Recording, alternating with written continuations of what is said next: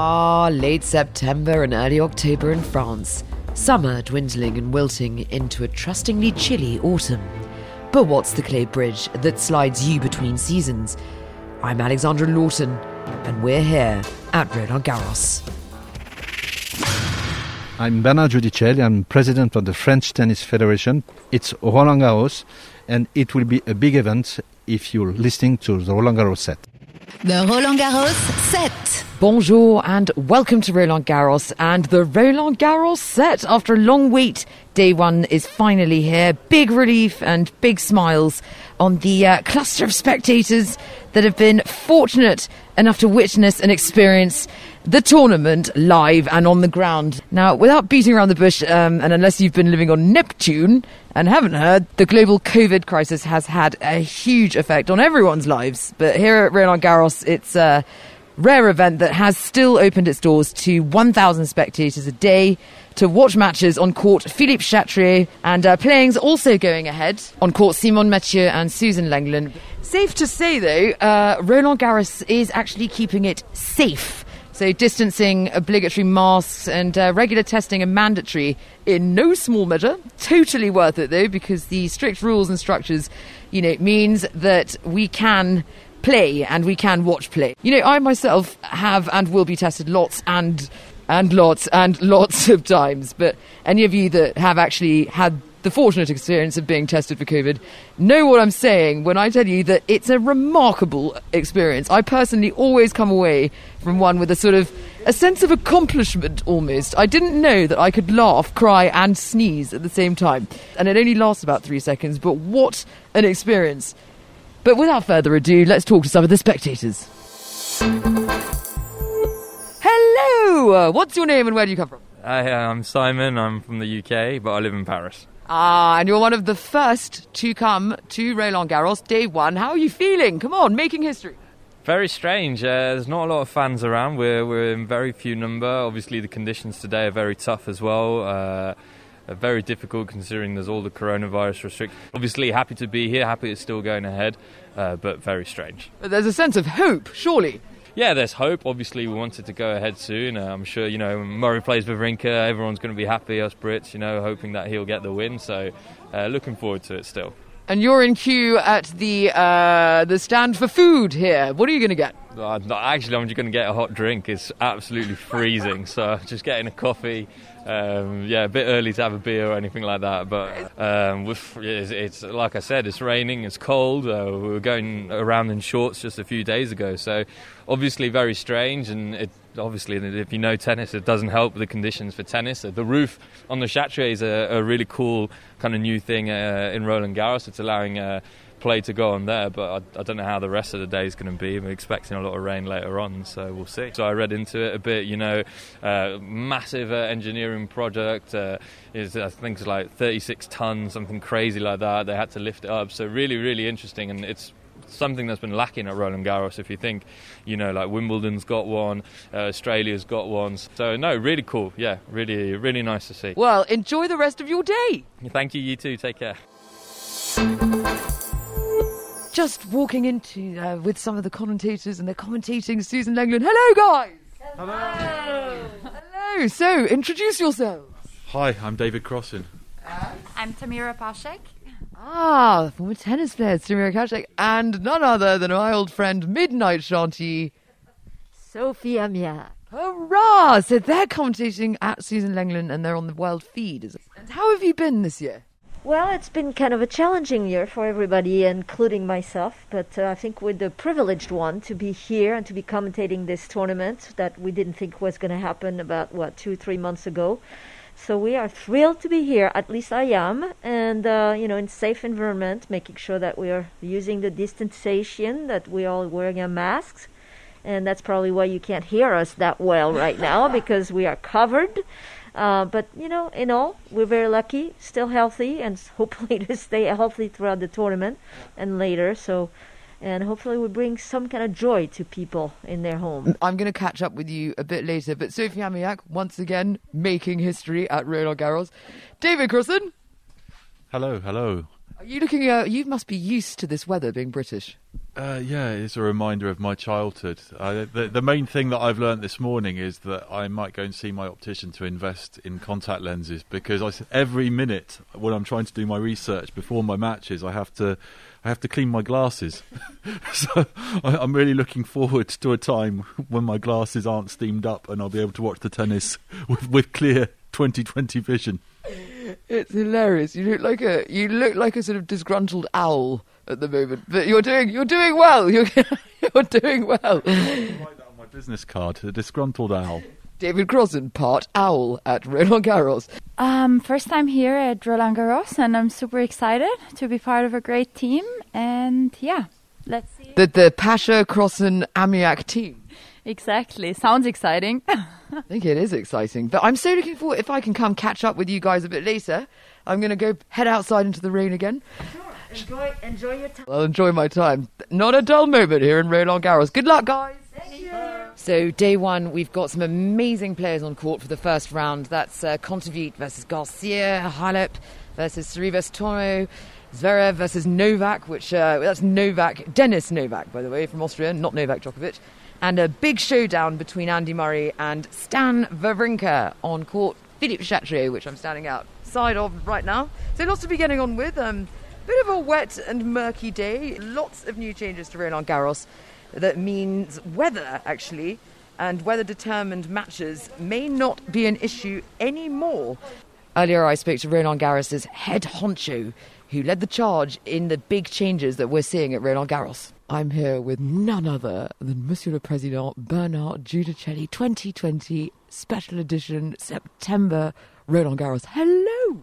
Yes, it's uh, it's amazing to see uh, uh, to play Roland Garros in the fall because uh, we used to we used to play it uh, in the spring, but now uh, due to the conditions with the COVID-19 crisis, we made a decision early. We made a decision in, in March to move it to move it in in September to to to have the, the, the capacity to to keep on to keep on to to have our tournament to to to offer for the tennis industry to offer to the players to offer to how many uh, uh, other people working around uh, working around and working for tennis the capacity of uh, doing their jobs um, and and for sure uh, to give to the fans uh, the pleasure to see uh, who is going to win this this wonderful tournament. And I'm sure, I mean, everyone thanks you for letting this thing happen because Roland Garros, without a Roland Garros in the year, is just not a year I want to live in, frankly.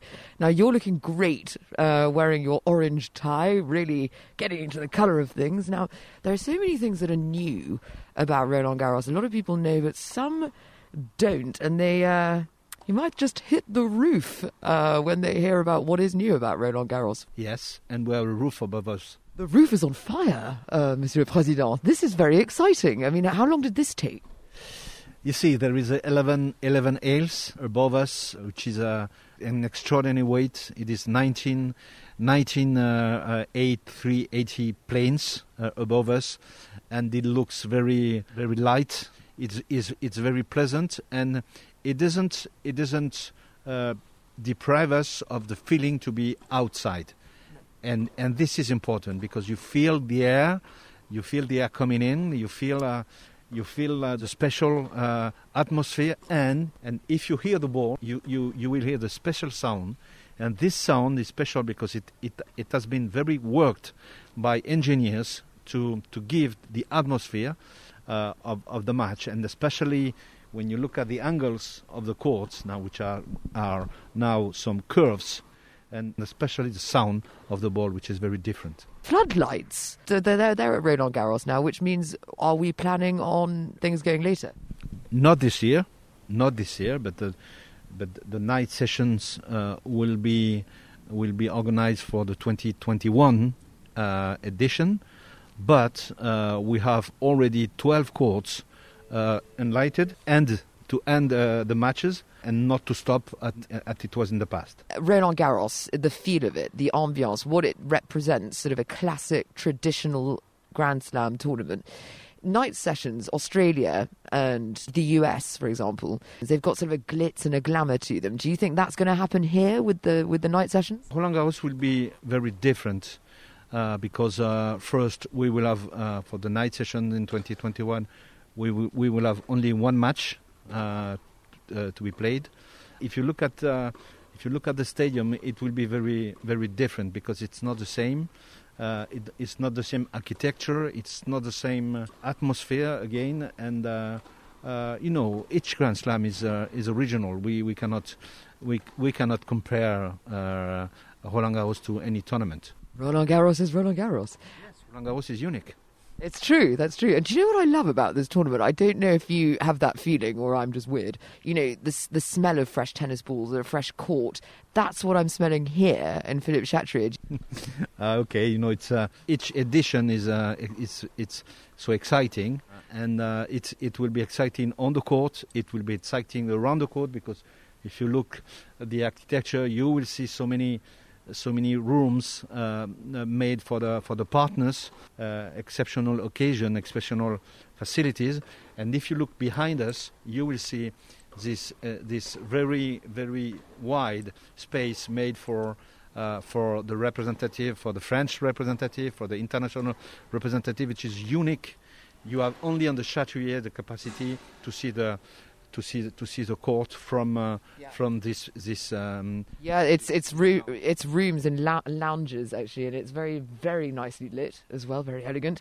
Twenty percent bump in viewership for the Tour de France. That's what they're saying. Um, do you expect a bump in viewership on television uh, for Roland Garros? Yes, I, I, I- do I do expect because uh, because it's um, there is a big demand. You know, people with um, the home uh, uh, the, the home situation that the, the people uh, uh, lived uh, in the past uh, in the past few months. So, so, so the capacity today to see big big um, um big matches, to see big stars. I think it's. Uh, uh, it's a huge content today. Today, it's a huge content for televisions, and we will have 222 nations casting Roland Garros, so which is uh, uh, Uh, e- exceptional. And to imagine that we will have 222 nations looking at Roland Garros this year. I didn't even know there were 222 nations, so that is exceptional. I know you're pressed for time. I just, I'm so happy to see you. It's been a year, if you if you remember. But I remember you said something to me last year that clay, a terrain of clay, it's like a living surface, and that stuck with me. Because it's September, it's going to be a bit more humid. Do you think we are going to see different players emerging on a seemingly different surface? Yes, for sure. And and the clay is it's a kind of uh, it's a kind of judge. Uh, uh, it it decides. Yes. It it decides, and uh, and uh, and it is it is very challenging for for the players for sure. The, the conditions. If the if the weather are is more humid, is um, if we have some um, uh, some rainy days during uh, uh, during the the four nights of, of the tournament, it will have an it will have an impact, and um, for sure it will be for the best players, the the best the the, the player with the best in, in best conditions, physical conditions, uh, in mentally uh, strongest than the other. Um, to to to be in capacity to make the difference, uh, and this is and this is why Roland Garros is unique. It's absolutely true. And now, a man from Corsica, because this is where you're from, and no man is an island, as we all know, but you have done so much for tennis in France, and you're the president of the Fédération Française de Tennis. How did you get here? I mean, how did you do it? Tell me, I want to do it one day. Can you teach me? Oh no, it's a long it's a long journey. It's a long journey. You know, it's a journey of passion. Uh, it's a journey of friendship, uh, and uh, I would say it's a journey of audacity, uh, because you cannot achieve um, you cannot achieve such a big uh, um, a big uh, work a if you stay uh, like usual. So journey made by a lot of people involved uh, in in this project and I just want to thank all of them because you cannot do anything by yourself. You need still to be yes to be supported and and to have some some skills. You have to share some skills. I would say it's a kind of legacy. Yeah, when I will uh, when I will retire, uh, I, will not be a rich man because I give I give tennis of my uh, I give to tennis all of my life. I didn't make any business. My only business was uh, was to promote tennis, to promote young players. I was going to ask you all kinds of nonsensical questions, but you probably have to run because you are the president of uh, Roland Garros. I will finish with this though. I have a bone to pick with you. I asked you for a tennis match last year, and I've been calling your office, and they keep saying that you're allegedly busy and you won't play tennis with me. What's that about? Are we playing this year or what? Uh, listen, I, I, I will make the same answer. We will see. We will see. Oh, all right. Well, I can't argue with the president, can I? Listen, Bernard Giudicelli, thank you so, so much for that. It's been an absolute pleasure seeing you, and good luck for this year. Thank you very much. Thank you. Well, that was Monsieur le Président at Roland Garros, Philippe Chatrier, and the roof was well worth the wait and expectation, I can tell you. But let's talk to some people that um, ultimately are the first to watch some tennis at Roland Garros in September, and the first in history to do so. Let's just go talk to some spectators. Did you know? Hello, hello. Have you just come off uh, court Philippe Chatrier? Yeah, yes. You have. Who were you watching? Um, David Goffin contre um, versus Sinner. Sinner. Was it sinfully good? Yeah, yeah, he, he was very good. And you're not too cold. You're looking, uh, you're looking very dry, having just been under the uh, Chatrier. Yes, very dry with the the top. Yeah. Yeah, It was good, good experience. But good experience. Yeah, I'm here to give you a bit of tennis knowledge. Are you ready? yeah, ready. So, what uh, what shape do you think tennis courts used to be? Shape, I don't know shape. I don't know. Okay, well, apparently they used to be hourglass shaped. It's uh, believed that tennis used to have started in uh, monastic cloisters in the 12th century, and rectangular courts have only existed since 1875. So there you go. How about that? Oh wow, great. Have you learned something today? Yes, I loved. Well, thank you very much and enjoy the day. Hello, you're a player at Roland Garros. Yes, I am. I'm playing doubles here. And what's your name? Giuliana Olmos, Giuliana Olmos. And who's your partner? Caitlin Christian. Are you going to win this year? Yes, I am. Uh, When are you playing? I think Wednesday is the first day for doubles. So you're sort of scoping the scene. Uh, are you playing Chatrier, Mathieu, or Lenglen? Uh, I'm not sure yet, but I'm, I'm scoping the premises, just trying to see what's going on. Okay, and uh, are, you, are you looking forward to playing under these conditions? Um, it's definitely going to be tough, but uh, I'm just kind of trying to get ready, prepare myself, wear something warm, and uh, I think I'll just try and have fun. You look like a ninja right now, all uh, masked up and tasked and ready to go, though. yes, I'm ready to go. I, I'm excited to be here, and I'd rather be here than not be here at all. So Thank you. Smiles, Roland Garros. thank you, Roland Garros. If you have any comments or stories that you'd like to share with us, please do get in contact at hashtag Roland Garros on Twitter, go to Facebook, or use our official Roland Garros mobile app, or just get in contact directly with me. That's at Alexandra Lawton. Toodaloo. The Roland Garros set.